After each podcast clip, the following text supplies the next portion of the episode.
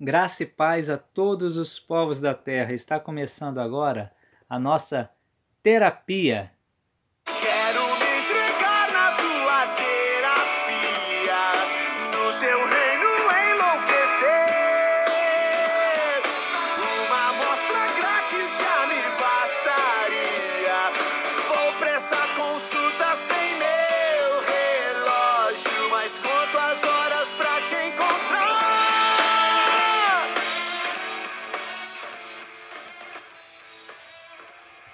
Dando sequência ao nosso estudo de Provérbios, no capítulo 19, versículo 14, diz assim: Casas e riquezas herdam-se dos pais, mas a esposa prudente vem do Senhor.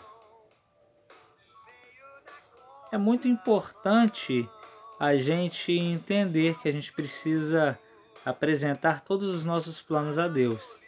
Já foi falado isso anteriormente.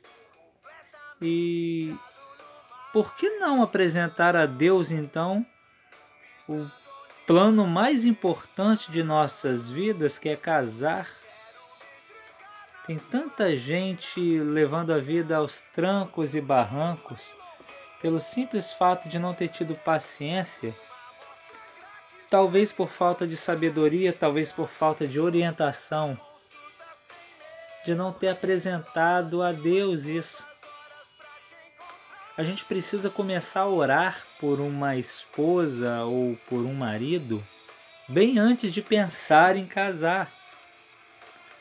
Isso eu aprendi com o meu pastor que aprendeu com os pais dele. Ele ainda quando criança, quando ele nem pensava em namorar, ele já havia aprendido a orar por uma esposa porque a boa esposa provém de Deus. Nem mesmo você tem a capacidade de escolher alguém ideal para você, para compartilhar a vida com você, porque quando a gente quer fazer algo importante, a gente precisa ir atrás de especialistas. E Deus é especialista em amor, porque Deus é amor. Então a gente precisa apresentar a Deus essa causa. Orar por um casamento que venha da parte do Senhor. Assim como fez o servo de Abraão e orou para conseguir uma esposa para Isaac. Foi Deus que conseguiu a esposa de Isaac. E vocês podem não ter entendido até agora, mas foi Deus que conseguiu a esposa para Jacó também, porque por Jacó ele teria se casado com Raquel. Mas desde o princípio Deus queria que fosse Lia.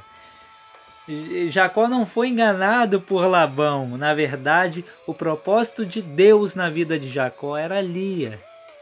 E a prova que eu vos dou é que Jesus ele é descendente de Lia e não de Raquel.